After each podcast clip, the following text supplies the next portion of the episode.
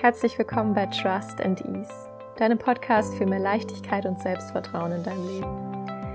Deine Zeit verbringst du hier mit mir, Sabine, deine Begleiterin rund um die Themen Mindset, mentale Gesundheit und Persönlichkeitsentwicklung. Die heutige Folge umfasst ein Thema, über das, wie ich finde, gerne offener gesprochen werden darf. Und zwar geht es um Panikattacken und um das Thema Angst generell.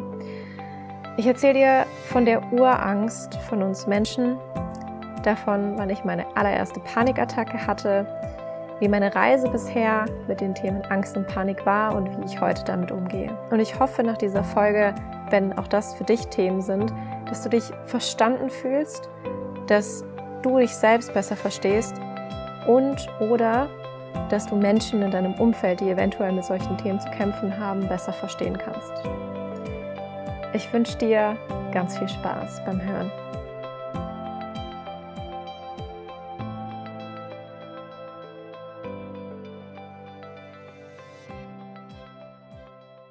Also, das wird jetzt eine sehr spontane äh, Podcast-Folge.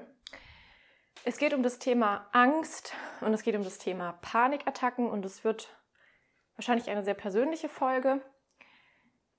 Nur als kleiner Disclaimer am Anfang. Ich bin keine Psychologin, ich bin keine Psychiaterin. Ähm, alles, was ich jetzt erzähle, sind Erfahrungen, die ich gemacht habe, sind Dinge, die ich erfahren habe durch die Arbeit mit meinen Klienten, die ich erfahren habe durch Gespräche mit Menschen aus meiner Community. Ähm, und deswegen, ja, ich habe einfach das Gefühl, dass das ein Thema ist, über das man mehr sprechen darf. Angst ist ein Urgefühl des Menschen. So jeder von uns hat Angst. Es ist tief in uns verwurzelt. Es ist auch gut, dass wir Angst haben, weil wenn wir keine Angst hätten, dann würden wir richtig viele, richtig dumme Sachen machen. Und vielleicht fallen dir jetzt gerade auch Leute ein, die vielleicht ab und zu einfach dumme Sachen machen, die vielleicht nicht so viel Angst haben wie andere Leute. Natürlich ist es total unterschiedlich. Es gibt ähm, Menschen, die haben mehr Angst vor Dingen, es gibt Menschen, die haben weniger Angst vor Dingen. Und ähm, tatsächlich ist es auch so, umso älter wir werden, umso ähm, ja, ängstlicher werden wir auch. Deswegen ist es auch wichtig, immer wieder neue Sachen auszuprobieren und zu integrieren in den Alltag, weil uns das immer wieder das Selbstvertrauen gibt, dass wir Dinge hinbekommen, dass wir Sachen machen können, ohne eben Angst davor zu haben. Also Angst ist was komplett Natürliches und hat mit unserem Nervensystem zu tun. Es ist ein Schutzmechanismus und Angst ist ganz häufig, oder diese Urangst des Menschen, ist diese Angst vor Ausgrenzung ist die Angst vor Ablehnung, die Angst davor, ausgestoßen zu werden. Weil wenn uns das früher passiert wäre, also back then in dem Steinzeitalter, da war das Kollektiv extrem wichtig, unser Stamm extrem wichtig, die Menschen um uns herum extrem wichtig, dass wir überhaupt überleben.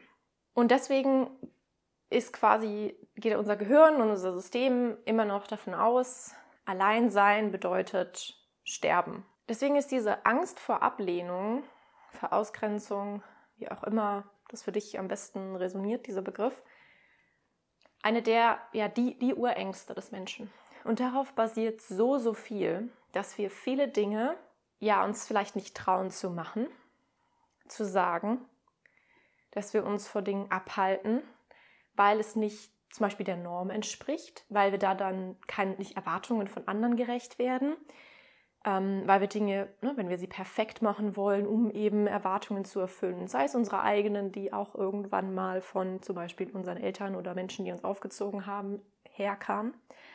Also all das basiert letzten Endes auf dieser Angst, in der einen oder anderen Art für das, was man tut, sagt, ausgestoßen zu werden, weil man anders ist als die Norm, weil man anders handelt als die Norm in dem Fall. Und es kann aus dem ganzen Kollektiv sein, also Norm im Sinne von Gesellschaft, aber zum Beispiel auch ähm, von den Regeln, die man beigebracht bekommen hat, wenn man jetzt ans ja, Elternhaus oder Erziehungshaus, nenne ich es jetzt mal, denk, äh, zurückdenkt, dass das und das eben so gemacht wird. So, das ist diese Basis. Also wir haben diese Normen, diese Regeln, die Strukturen, in denen wir uns bewegen, in der Gesellschaft, in dem ähm, Prinzip, in dem wir äh, hineingeboren wurden und haben im Laufe unserer, unseres Erwachsenwerdens, als wir uns entwickelt haben als Kind und ähm, ja, älter geworden sind, gelernt haben, Mechanismen entwickelt, um in diese Strukturen Sicherheit zu finden für uns. Um sicher zu sein und zu diesem Kollektiv irgendwie dazuzugehören. Sei es im Freundeskreis, sei es zum Beispiel in der Schule, in der Klasse, wie verhalte ich mich, dass ich nicht gehänselt werde, ähm, wie verhalte ich mich, dass mich andere vielleicht mögen oder dass sie mich in Ruhe lassen, äh, wie verhalte ich mich, dass meine Eltern nicht enttäuscht sind, wie verhalte ich mich, dass, wie verhalte ich mich am besten, dass es keinen Ärger gibt. Ähm, als Kind im Laufe des Erwachsenwerdens ähm, kreieren wir für uns Mechanismen, Strukturen, die uns sicher halten, die uns in dem ja, Leben, in dem wir aufwachsen, die Sicherheit geben, dass das so eben funktioniert. Also wenn ich jetzt so an meine Zeit zurückdenke, dann war ich immer diejenige, die eher schüchtern war, die eher, die eher so die graue Maus war, die sich eher angepasst hat, um dazu zu gehören, nicht aufzufallen, eher ruhig war. Und das ist dann zum Beispiel ein Mechanismus, den ich hatte. Und so hast vielleicht auch du Mechanismen entwickelt in deiner Kindheit, in deiner Schulzeit, die dich dann ebenso durchs Leben geführt haben und die dir gezeigt haben, dass das sicher ist. Und es kann zum Beispiel auch sein, immer Ja zu sagen, zu gefallen, ähm, sich eben auch anzupassen. Und all das, um eben nicht ausgeschlossen, nicht ausgegrenzt zu werden, nicht abgestoßen zu werden. Das ist die Urangst, die wir alle haben.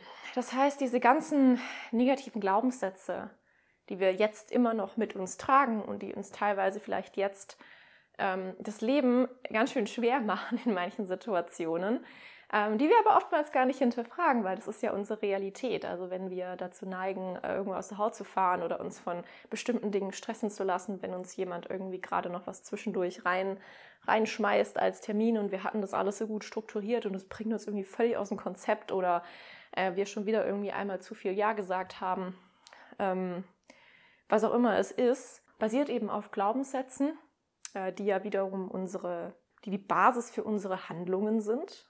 Ja, also wie wir handeln, resultiert daraus, was wir eben über uns, über andere, über das Leben denken. Und dadurch verhalten wir uns eben entsprechend. Und wem oder was wir am Ende aus dem Weg gehen wollen, ist der Angst. Und in manchen Fällen vielleicht nicht nur der Angst, sondern auch noch andere Gefühle, die wir nicht fühlen wollen, wie zum Beispiel Trauer oder auch Scham. Ein super ekelhaftes Gefühl. So Angst, Scham, Trauer, vielleicht auch Wut. All das sind negative Gefühle, die wir nicht fühlen möchten, weil sie unangenehm sind. Und durch die Mechanismen, die wir entwickelt haben, versuchen wir quasi darum zu schiffen. Also, hinter dem Ganzen, hinter den ganzen Vermeidungsstrategien liegt immer die Angst. Und was es im Zusammenspiel mit unserem Körper ist, ist eben, dass unser Nervensystem da reagiert in solchen Fällen.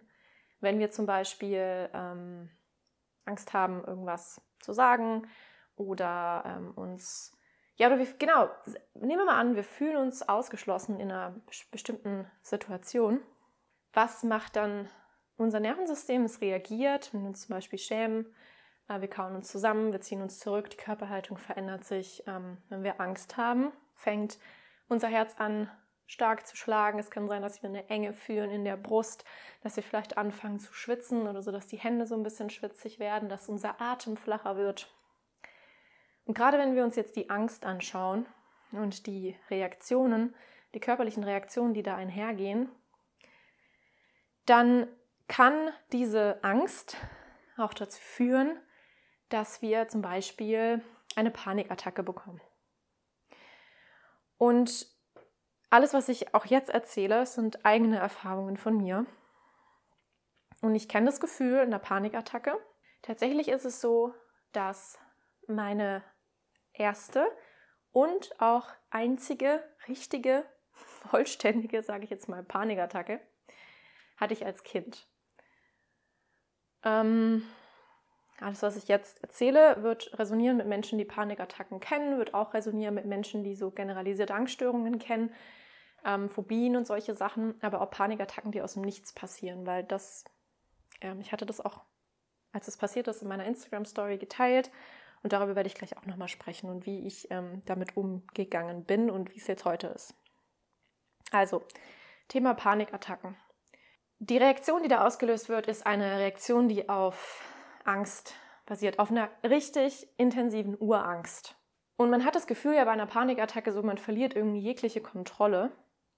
Ähm, das hat mit dem Nervensystem zu tun, wie die Regulation da auch dahinter funktioniert.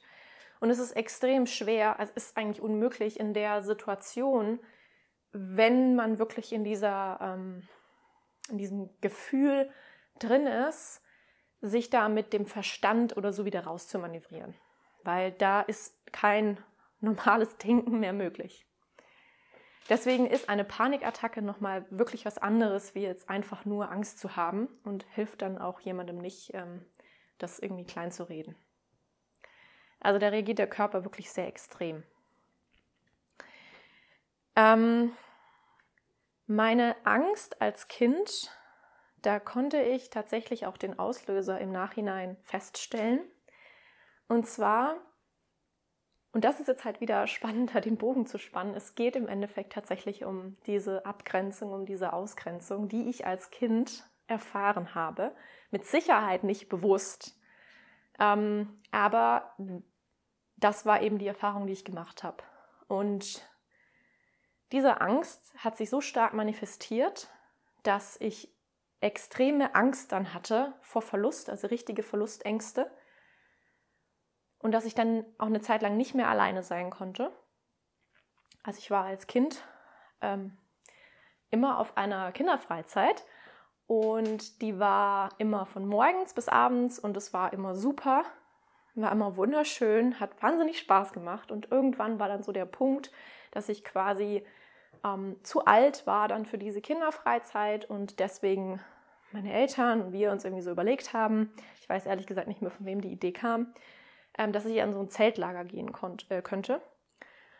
Und dann ähm, bin ich in dieses, ja, haben wir uns da, habe ich mich da angemeldet und wurde dann abgeholt mit so einem Reisebus und dann sind wir in das Zeltlager gefahren und ich habe da halt schon so gemerkt, okay, die sind alle viel älter als ich. Und ich war zu dem Zeitpunkt generell äh, extrem schüchtern. Bin also auch nie ein Kind gewesen, was jetzt aktiv auf andere Kinder zugeht, ähm, was jetzt irgendwie direkt Anschluss findet. Also ich habe immer ein bisschen länger gebraucht. Ich habe auch Leute gebraucht, die auf mich zugehen, ähm, weil ich eben lieber so für mich und sehr sensibel auch war und ähm, ja, eher immer zurückhaltend und schüchtern. Und deswegen war das für mich eine Riesenherausforderung. Und ähm, da aber das nicht so richtig funktioniert hat, dass ich mit den anderen Kindern da irgendwie in Verbindung gegangen bin, habe ich mich unfassbar einsam gefühlt. Unfassbar alleine gelassen auch. Ähm, gar nicht, dass ich meinen Eltern irgendwie die Schuld gegeben hätte oder das damit assoziiert habe, dass sie mich da irgendwie hingebracht haben und so. Nicht die Art von, von Ab also Ausgrenzung, sondern dieses Gefühl einfach in dem Kollektiv nicht dazu zu gehören. Und ich hatte dort dann schon einfach Angst, ähm, habe mich extrem unwohl gefühlt, habe all diese Emotionen quasi intensiv fühlen müssen. Trauer, Scham, Angst. Und meine Eltern hatten mich dann, glaube ich, auch einen Tag, bevor das eigentlich rum gewesen wäre, auch wieder abgeholt. Aber danach, ja, hatte ich diese, diese tiefe Angst äh, noch eine ganze Weile mitgenommen und seit dieser, seit ich zurückgekommen bin, konnte ich nicht mehr alleine gelassen werden. Ich habe, es war für mich ganz schlimm. Es musste immer irgendwie jemand da sein. Ich konnte auch dann lange nicht mehr bei Freunden ähm, als Kind übernachten. Das habe ich früher ohne Probleme gemacht, fand ich immer ganz toll. Ähm, bei meinen besten Freundinnen zu übernachten, irgendwie so Pyjama-Party zu machen, das war immer großartig, konnte ich nicht mehr machen weil sich das so fest verankert hatte, dieses Gefühl. Also mal jetzt mal kurz zu reflektieren, zoome mir mal kurz raus, wie machtvoll solche Situationen sind. Und das hat sich jetzt, naja, bis zum heutigen Zeitpunkt gezogen, weil diese Ängste sind ja immer noch tief verwurzelt. Also in was sich das aber transformiert hat, war tatsächlich dadurch, dass ich nicht mehr alleine sein wollte, kamen noch Vermeidungsstrategien dazu. Ähm, und ich glaube, dass das alles auch die Basis dafür ist, für die Ängste, Schrägstrich Phobien, die ich quasi entwickelt habe in der Zeit dann danach. Obwohl es direkt jetzt damit gar nichts zu tun hat. Aber wenn man sich dann wieder den Kern anguckt, ist es immer wieder die gleiche Angst, die dahinter steckt. Und was mich jetzt die letzten Jahrzehnte äh, begleitet hat und wo ich jetzt gerade im Prozess bin, da immer weiter rauszugehen, ähm, ist zum Beispiel die Flugangst, ähm, ist die Angst, in Gondeln zu steigen, ist die Angst, ähm, Aufzüge, in Aufzüge zu steigen. Und was dahinter steckt bei mir, das ist jetzt wahrscheinlich für alle, für die das alles gar kein Problem ist, völlig unverständlich. Aber an der Stelle sei nochmal gesagt, solche Ängste sind absolut irrational.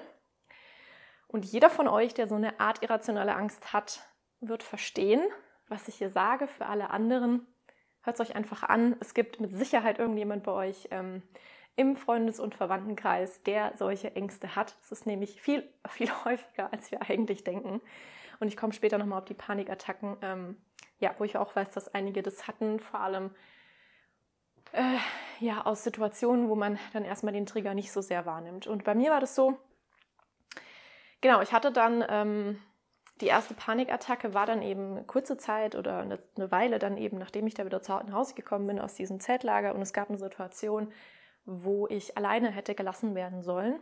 Und ähm, daraufhin habe ich eine Panikattacke bekommen. Und wie sich das geäußert hat, werde ich jetzt nicht so im Detail hier beschreiben, weil es kann äh, mit Sicherheit den einen oder anderen nochmal irgendwie triggern. Aber woran ich mich nur ganz präsent erinnere, ist, dass ich quasi über der Kloschüssel hing und das Gefühl hatte, ich muss mich übergeben. Und dieses Gefühl dieser Machtlosigkeit und alles, tatsächlich hatte ich seitdem keine so vollständige Panikattacke mehr. Aber ich habe auch alles vermieden, was das auslösen könnte. Das heißt, also ich bin ab und zu mal äh, geflogen, dann aber ganz, ganz lange nicht mehr. Und ähm, gut, Aufzüge kann man ganz gut vermeiden, es gibt immer Treppen, so. und äh, Gondel und äh, Sessellift bin ich dann ab und zu mal gefahren, aber das war dann so Einmal hat es ganz gut geklappt, das andere Mal irgendwie wieder nicht so gut und ich musste mich wahnsinnig überwinden. Also für mich sind das also wirklich Kämpfe davor gewesen, äh, wo ich mich mental darauf einstellen musste. Das hat, ich weiß gar nicht, 20, halbe Stunde, 20 Minuten, eine halbe Stunde gedauert, dass ich dann äh, Musik auf den Ohren hatte. Mich, was mir übrigens viel hilft, ist Musik. Ähm, mich da quasi einstimmen, in eine ganz andere Stimmung bringen. Ähm, kann ich auch nochmal noch mal anders nochmal drüber reden, wie, wie kraftvoll das ist. Aber nichtsdestotrotz, ähm, genau, ich habe einfach sehr viele Sachen vermieden. So. Und das ist halt was, das macht uns nicht unbedingt selbstbewusster und stärkt nicht unbedingt das Vertrauen in uns, sondern ähm, ja, lässt es schwinden, weil man denkt dann auch, was ist falsch mit mir? Warum ist es für andere so einfach und für mich nicht? Wieso kann das nicht einfach anders sein? Wieso kann ich nicht einfach das genauso leicht machen wie alle anderen? Und mich hat das unfassbar fertig gemacht, weil ich dann auch immer das Gefühl hatte, ich bin diejenige, wieso man ja Dinge nicht machen kann. Also ich bin der Klotz am Bein, ähm, weswegen man dann irgendwie nicht in Urlaub fährt oder weswegen man da jetzt irgendwie nicht Skifahren geht oder weswegen man jetzt irgendwas anderes nicht machen kann. Und es fühlt sich beschissen an. Und das trägt dann auch nicht unbedingt zum, äh, zu einem guten Selbstbild ähm, und Selbstbewusstsein, weil man ja das Gefühl hat, man ist einfach nicht okay, so wie man ist. Man hat einfach irgendwelche bescheuerten Ängste, die auch viele andere Leute nicht verstehen können, ähm, sich vielleicht auch drüber lustig machen, das runterspielen und das hilft nicht unbedingt. Auf jeden Fall ähm, habe ich dann lange Zeit es eben vermieden, bis jetzt zu der Situation, wo ich ähm, ja hätte fliegen müssen. Und das war auch so ein Punkt, was mir aber irgendwie dann wieder den den Drive und den Fokus gegeben hat, daran zu arbeiten, weil ich schon wusste, dass das, ich, ich, ich wusste, ich will daran arbeiten. Ich fand das ja selber furchtbar von mir, dass das nicht geht. Das war übrigens auch ein Punkt, wieso ich überhaupt mit Yoga und Meditation, ähm, Atemtechniken angefangen habe, weil ich ähm, damals schon gesehen habe, was für positive Effekte das haben kann. Und ich mir gedacht habe, krass, wenn ich dann im Flugzeug sitze und ich habe so eine Kontrolle über meinen Atem und mein, ähm, meine Gedanken, dann ist ja voll easy, weil dann kann ich das ja alles kontrollieren. Und äh, tatsächlich, aber da komme ich gleich dazu, ähm, habe ich das Gefühl, ich habe das ganz gut erreicht, diesen Status. Ähm, ja, aber da komme ich gleich dazu. auf jeden Fall, genau, war das ursprünglich auch der Punkt, wieso ich mit den ganzen Sachen angefangen habe, weil ich, ja, mein, das wusste ich damals noch nicht, aber im Prinzip geht es eben darum, das Nervensystem unter Kontrolle zu halten und darüber rede ich ja auch immer wieder und darüber spreche ich auch mit meinen Klienten, ähm, dass es eben darum geht, klar, das Mindset zum einen zu beeinflussen, das heißt die Gedanken, die aufkommen, aber auch das Nervensystem zu verstehen. Genau, und auch dieses ähm, daran zu arbeiten, dass ich wieder fliegen möchte. Äh, das hat mir auch geholfen, mich mit meinem Mindset zu beschäftigen, mich damit zu beschäftigen, dass das eigentlich wirklich ähm, Angstgedanken sind, die dann auch diese Sachen auslösen. Und das Spannende ist, wenn man ja dahinter guckt, gerade wenn man sich Panikattacken anschaut, ich habe ja auch gesagt, ich hatte nur einmal in meinem Leben eine richtige Panikattacke. Was man hat im Endeffekt, ist oftmals die Angst vor der Angst. Die Angst vor dem Gefühl, was da hochkommt. Die Angst, vielleicht diese Kontrolle zu verlieren. Es ist die Angst vor der Angst. Am Ende haben wir immer Angst vor, einem, vor diesem Gefühl. Das Schlimmste, was passieren kann, ist ein Gefühl. Und das kann man lernen zu trainieren. Wenn es zum Beispiel darum geht, mehr Selbstbewusstsein aufzubauen, können wir lernen, dass wir diese negativen Gefühle aushalten können. Wenn wir jetzt nochmal an den Anfang zurückdenken, negative Glaubenssätze, Dinge, die uns abhalten. Schauen wir uns jetzt nochmal die Panikattacken an ähm, und meine Erfahrungen, die ich damit gemacht habe. Also ich habe mich lange diesen Situationen nicht ausgesetzt, immer mal wieder. Ähm, auch was ich ab und zu bewusst tatsächlich gemacht habe, war, weil ich habe auch lange geglaubt, tatsächlich von mir, dass ich Höhenangst habe, ähm, weil ich auch nicht auf so große Wolkenkratzer oder so ge gehen will und jetzt auch so irgendwie klettern in großer Höhe. Ähm, Finde ich irgendwie nicht so cool und da wird mir schon so ein bisschen schwindelig, wenn ich darunter gucke. Das habe ich tatsächlich ganz gut in den Griff bekommen und ich glaube auch mittlerweile, dass das ja nicht so präsent ist wie diese anderen Sachen, die ich beschrieben habe. Also bei den Dingen, wenn man es vielleicht ein bisschen mehr greifen kann, wie Flugzeug und Gondel und Aufzug. Ähm, ich habe immer was, was mich so abhält und blockiert und mir die Angst einflößt, ist, wenn ich irgendwo bin, wo ich nicht raus kann. Es ist nicht diese, ähm, dieses Gefühl von diesem Eingeengtsein. So, wenn ich unter vielen Menschen bin, ich bin, das ist bei mir nicht so. Ich habe kein Problem damit. Das kennen aber viele andere. Bei mir ist es eher das Gefühl, nicht raus zu können. Und da bin ich auch schon tiefer reingegangen und konnte auch schon sehen, wenn man da die ganzen Schichten quasi wegkratzt und schaut, woher kommt es eigentlich, dass es eben im Endeffekt alles wieder zurückkommt auf diese Urangst, die wir haben.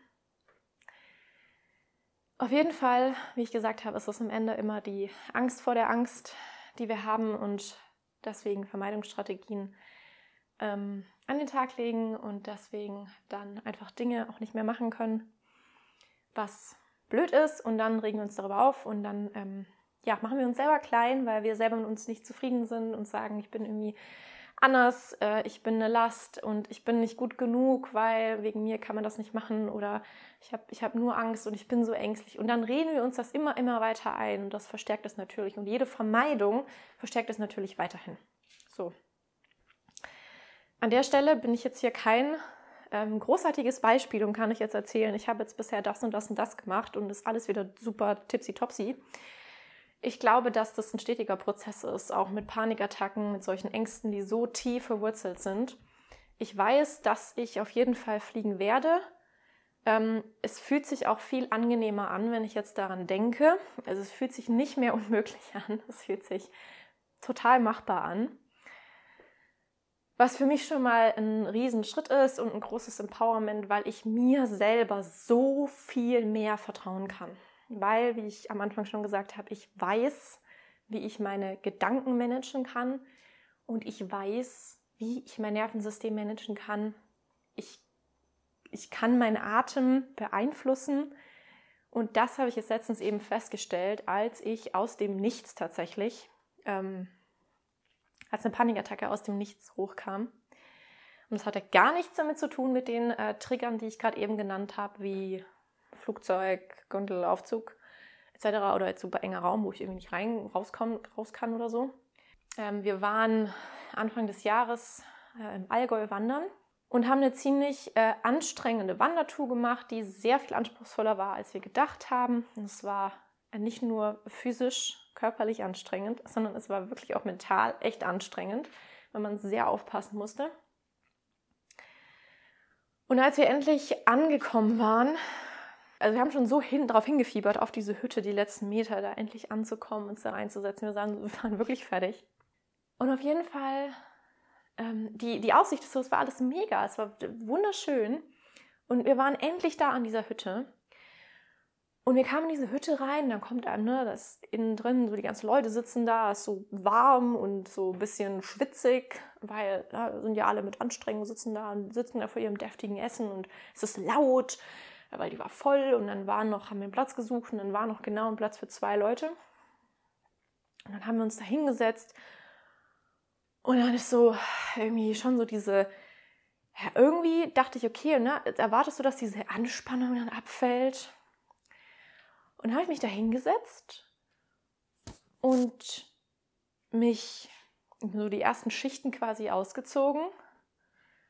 Und auf einmal, als ich da gesessen bin, kam dieses Gefühl hoch. Und im ersten Moment war ich so, sorry, aber what the fuck? Woher? Warum?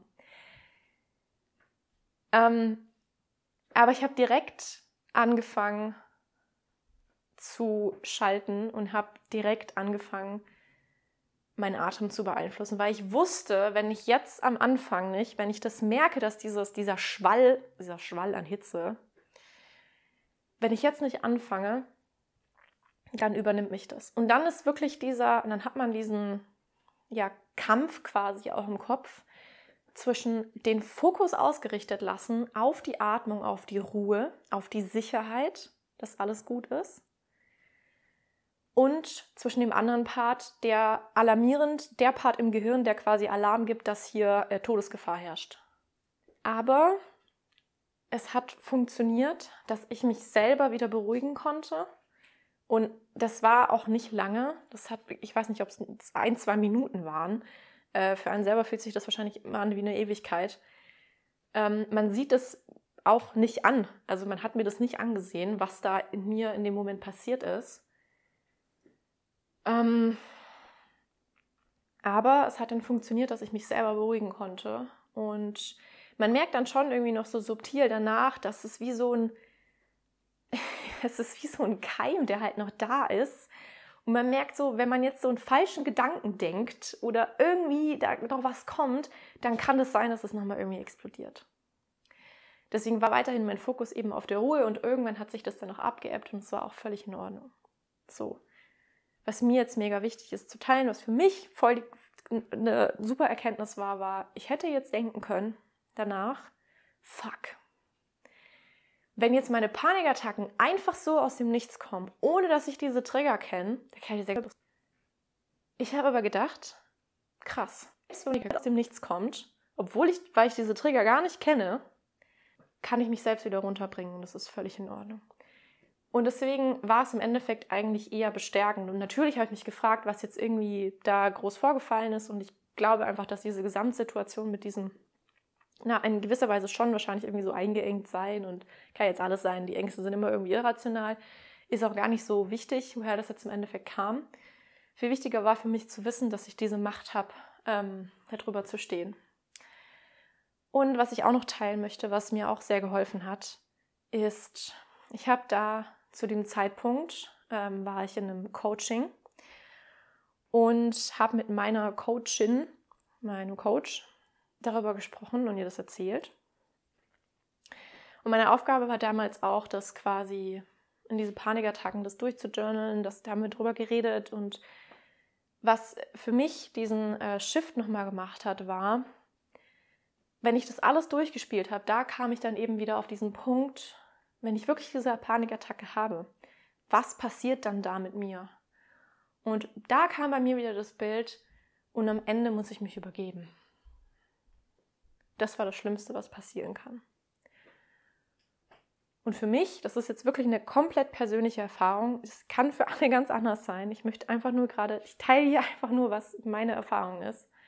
Und vielleicht kann es dem einen oder anderen helfen. Und vielleicht hilft es einfach nur, das besser zu verstehen, wenn man jemanden kennt, der damit struggelt. Mir hat es geholfen zu wissen, dass als ich das mal durchgedacht habe, weil das machen wir oft nicht. Wir hängen fest an der Angst vor der Angst und die Angst ist, oh mein Gott, da, da, damit können wir nicht umgehen, da, da verlieren wir jegliche Kontrolle, das ist furchtbar, das ist Katastrophe. Todesangst, Nervensystem schaltet komplett um, gehen alle Alarmglocken an. Und nachdem ich das durchgedacht habe und mir gedacht habe, ähm, das Schlimmste, was passieren kann, ist, dass ich mich übergebe. Und ich habe mir wirklich diese Szenarien vorgestellt, wie ich in der Gondel zum Beispiel sitze, alleine mit irgendwelchen Leuten und die bleibt dann stehen und in mir kommt es alles hoch und ich kriege dann diese Panikattacke und ich habe beschrieben, wie sich das anfühlt. Und das Schlimmste, was dann passieren kann, ist, okay, keine Ahnung, ich muss mich übergeben und dann mache ich vielleicht, wenn es dann Fenster gibt, mache ich das Fenster auf. Und wenn ich dann, keine Ahnung, dann übergebe ich mich halt in dieser Gondel. Natürlich ist es nicht angenehm, aber so, ich werde daran nicht, ich werde, das ist alles okay. So, ich werde danach weiterleben. Und was denken dann die Leute von mir? Ja, gut, es kann sein, dass sie denken so, oh mein Gott, was mit der los? Aber was würden vielleicht viele machen? Vielleicht würden viele mir versuchen zu helfen, vielleicht mich unterstützen. Vielleicht wird es gar nicht so weit kommen, wenn ich das offen kommuniziere, wie es mir gerade geht. Das sind alles so Sachen. Aber auch das, ne, da kommt wieder Scham ins Spiel und sowas. Also ihr merkt, das ist total vielschichtig.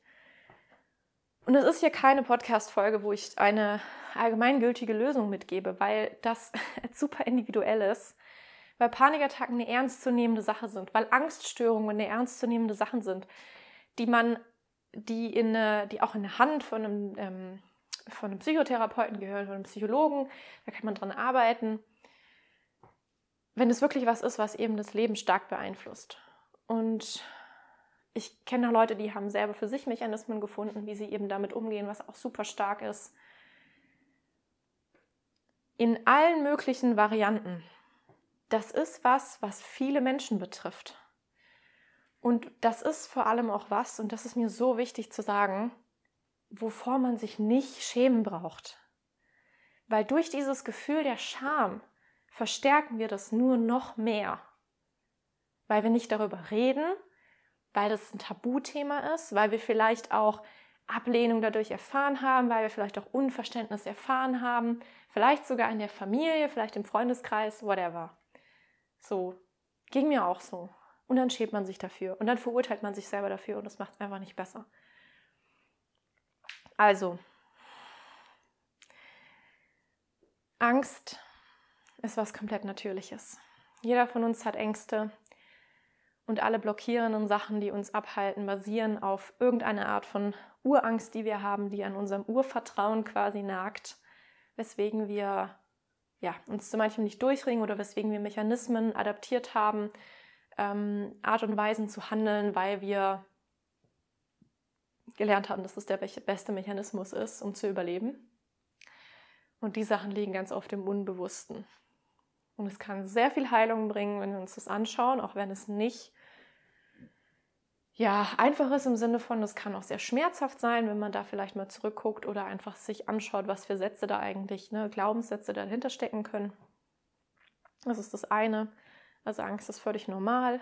Das ist auch was, wovor man sich nicht schämen braucht, nicht schämen sollte, weil es völlig natürlich ist, dass wir dieses Gefühl auch haben, weil Scham ist eben das, was entsteht oder was uns davon abhält, eben Dinge zu machen, die nicht in der Norm der Gesellschaft sind. Und da dürfen wir uns eben als erwachsene Menschen fragen, ob das auch Dinge sind, mit denen wir überhaupt konform gehen. Wir selber als Individuum. Und die zweite Sache zum Thema Panikattacken. Ich habe hier meine Erfahrungen gezeigt. Ich bin nicht am Ende meiner Reise ange angekommen. Ich habe noch äh, viele Herausforderungen, die da auf mich warten werden. Ich werde Sicherheit noch viel ähm, erleben, was das anbelangt. Ich werde mit Sicherheit noch viel lernen. Und ähm, irgendwo bin ich jetzt aber auch tatsächlich an dem Punkt jetzt, wo ich bin dankbar, dass ich all das mitbekommen habe an Erfahrungen. Weil dadurch hätte ich niemals angefangen, ja, mich mit Atemtechniken und Yoga und Meditation zu beschäftigen ähm, und jetzt dann auch anderen das mitgeben zu können. Und deswegen, ja, hat alles im Endeffekt doch irgendwo seine Daseinsberechtigung, wenn wir uns fragen, was uns das gelehrt hat, was wir davon mitnehmen können. Und ja, ich hoffe, ähm, wenn du dich da irgendwo wiedergefunden hast, dass Teile mit dir resoniert haben, du kannst dich sehr gerne bei mir melden. Ich freue mich immer, wenn ich mich mit euch austauschen kann. Ähm, ist immer super schön, offenen Austausch mit euch zu haben. Ich bekomme auch immer wieder gespiegelt, dass es einfach ähm, gut ist, ähm, wenn man über solche Themen redet, die normalerweise vielleicht auch schambehaftet eben sind, weil man das Gefühl hat, oftmals man ist alleine mit seinen Gedanken, mit seinen Ängsten und es ist einfach überhaupt nicht so. Ähm, es geht so, so vielen Leuten so. Genau. Und ja, was soll ich jetzt noch sagen? äh, ich würde die Folge gerne empowernd äh, äh, schließen. Und ja, deswegen kann ich an der Stelle nur sagen, schau dir an, was das ist, was dich noch davon abhält, die Dinge zu tun, ähm, die du eigentlich mit viel mehr Selbstvertrauen und Selbstbewusstsein machen könntest, eigentlich machen willst. Wo hältst du dich vielleicht noch ab? Wo sind diese Glaubenssätze, die du vielleicht irgendwann mal mitbekommen hast, ähm, die dich selber noch ja, klein halten oder die dich immer wieder in diesen Mustern feststecken lassen und du dich dadurch viel zu sehr stresst im Alltag, was eigentlich völlig unnötig ist und dir den Stress immer wieder selber machst, obwohl du dir eigentlich wünschst, viel mehr Gelassenheit, viel mehr Leichtigkeit zu implementieren. Weil ich sag's dir wirklich von Herzen, es ist möglich. Ich weiß, dass es nicht von heute auf morgen funktioniert, aber es kann relativ schnell gehen wenn man bereit ist, dahin zu schauen, das zu transformieren, das zu hinterfragen, offen zu bleiben für diesen Perspektivenwechsel, offen zu bleiben für diese Transformation, dass man was verändern möchte. Und ja, das möchte ich dir noch mit auf den Weg geben. Und ansonsten wünsche ich dir wie immer einen wunderschönen Tag oder einen wunderschönen Abend, je nachdem, wann du diese Folge hörst.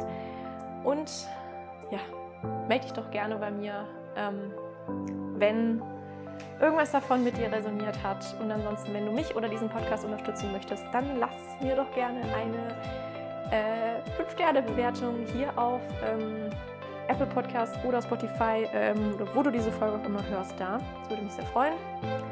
Genau. Und dann sage ich bis zum nächsten Mal.